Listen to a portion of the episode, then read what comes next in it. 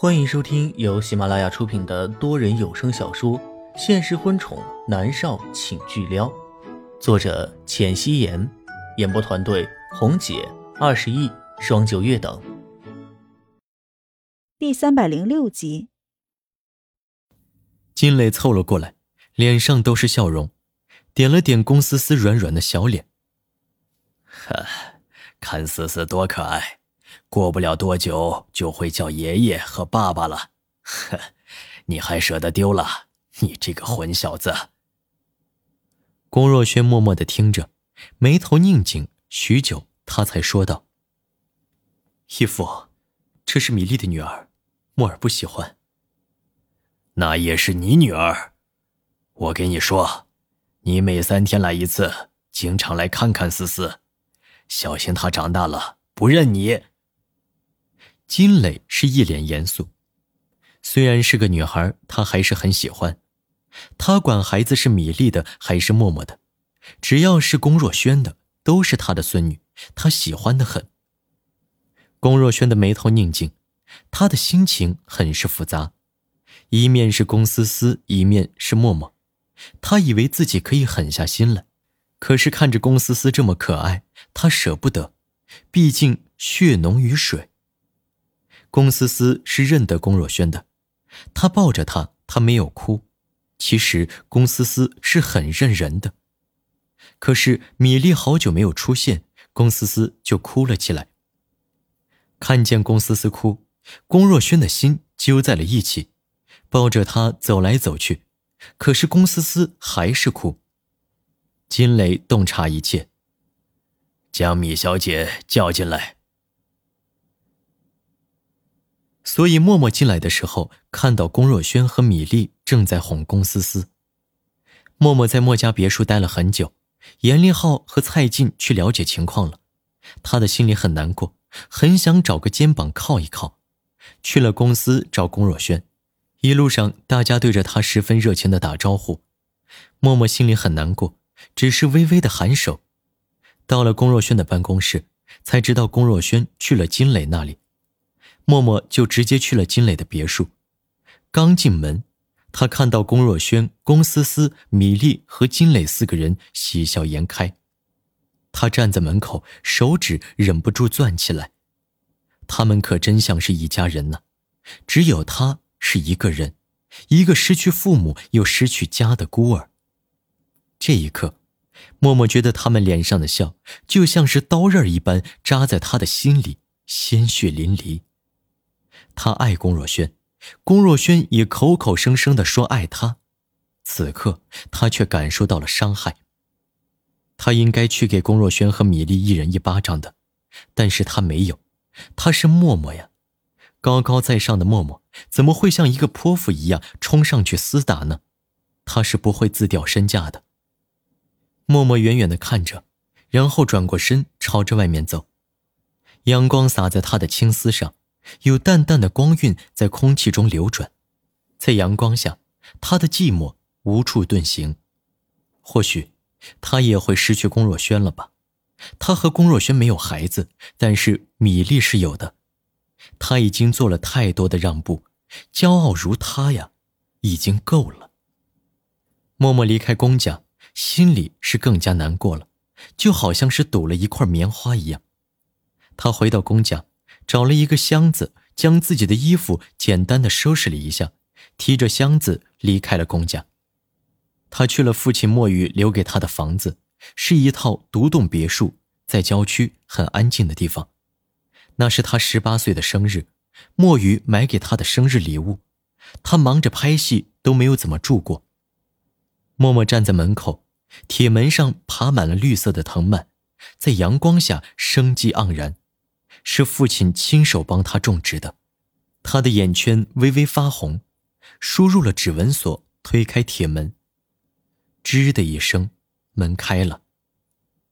默默走进院子里，院子里种了一棵很大的银杏树，此刻正值金秋，落得满地都是金黄色的叶子。树下是一套石桌石椅。上面都是片片碎叶。他生日那天，一家三口坐在凳子上喝茶，欢声笑语。跟刚才他在公家看见龚若轩一家三口那样，笑声里都是幸福满满。默默走到石凳上坐下，将脸贴在冰冷的桌子上，长长的睫毛轻轻的颤动着，眼角溢出了眼泪。他低声的呢喃着：“爸妈，我好想你们。”可是他们再也回不来了。默默趴在桌子上啜泣，他成了孤儿，无依无靠，结果现在连龚若轩都丢了。他掏出自己的手机，给龚若轩发了一条短信过去：“若轩，我们分手吧，祝你幸福。”发完，他将龚若轩的号码拉入了黑名单里面。他从来不屑于争抢，特别是感情的事情。龚若轩和米粒都有了孩子。他也没什么可争的。南离川站在不远处，看着他趴在桌子上，他的心抽痛成了一团。他很想翻进来，将他抱入怀里，好好的哄他，但是他知道，现在的默默是讨厌死他了。他如果去了，只会让默默觉得难过和厌恶而已。默默站起身，抹掉脸上的眼泪。他刚走出一步。手机响了起来，是一串陌生的号码。他知道是龚若轩，他没有接，因为没有接的必要了。他拖着箱子，然后找了家政公司来打扫屋子，然后拖着箱子进去了。南离川站在外面，犹豫着要不要进去。很快，看到一辆车停在了门口，他看到穿着家政员工服的男人走了下来，他的眼眸亮了一下。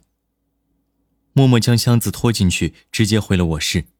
卧室他自己打扫好，其他的地方交给家政服务员了。很快，敲门声响了起来。他换了一身居家的衣服，不想被认出来。他戴了黑色的鸭舌帽和白色的口罩出来开门，一下子进来了六个人。别墅有两层，十几个房间是很需要人打扫的。默默没有异议，他将人放了进来，他们开始干活了。他直接朝着楼上走，一个穿着黑色衣服、同样戴着口罩的男人却跟着他。默默停下脚步来，疑惑地看着他。男人的脸被遮住了，脑袋上戴着白色帽子，他只能看到他的眼睛，一双深邃无比的眸子。怎么了？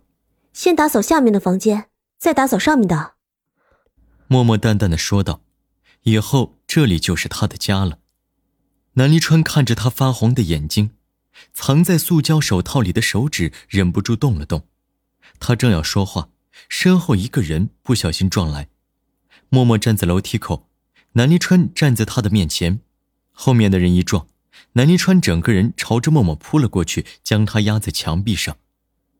默默的后背被撞得生疼，他蹙了蹙眉。对不起，对不起，小姐，你家好像没电，没电，我们不能工作呀。那人说道：“吸尘器什么的都是需要用电的。”哦，我没开。默默看了一眼南离川，他在他的身上闻到了淡淡的薄荷味是很熟悉的味道。南离川立刻退后一些，默默朝着楼上走，电闸在二楼的走廊上面。他站在那里。垫着脚尖去够盖子，可是手臂伸长了都没有用。他正有些泄气的时候，一只手臂横过来掀开盖子，打开开关，一声脆响，走廊的灯立刻亮了起来。谢谢。默默颔首，他又指了指楼下，说道：“你去工作吧。”南离川看着他，很是心疼，他压低自己的声音，隐匿自己原本的声线。小姐，你没事吧？你看上去不太好呀。默默抬眸看了南离川一眼，他靠在墙壁上，对着南离川点头。是我心情不好。有时候对着陌生人更加容易倾诉，因为对方不认识你，不管你对他透露什么秘密都是没有关系的。如果可以，我很愿意当个倾听者。南离川认真的看着他，默默伸手撩了一下黑缎般的青丝，十分自然的动作，却被他做的是风情无限。他微微勾唇，有些好笑的说道：“哼，你偷懒啊？”南离川压低声音说道：“其实我是被我爸爸逼着来工作的，我不喜欢这份工作，偷懒很正常，你不会投诉我吧？”默默却微微的垂下了眼眸。我也不希望我爸爸逼我做些不喜欢的事，只是，只是再也没有机会了，连听他骂自己几句都没有机会了。我看出来你不开心，我们可以聊聊吗？南离川压低声音说道。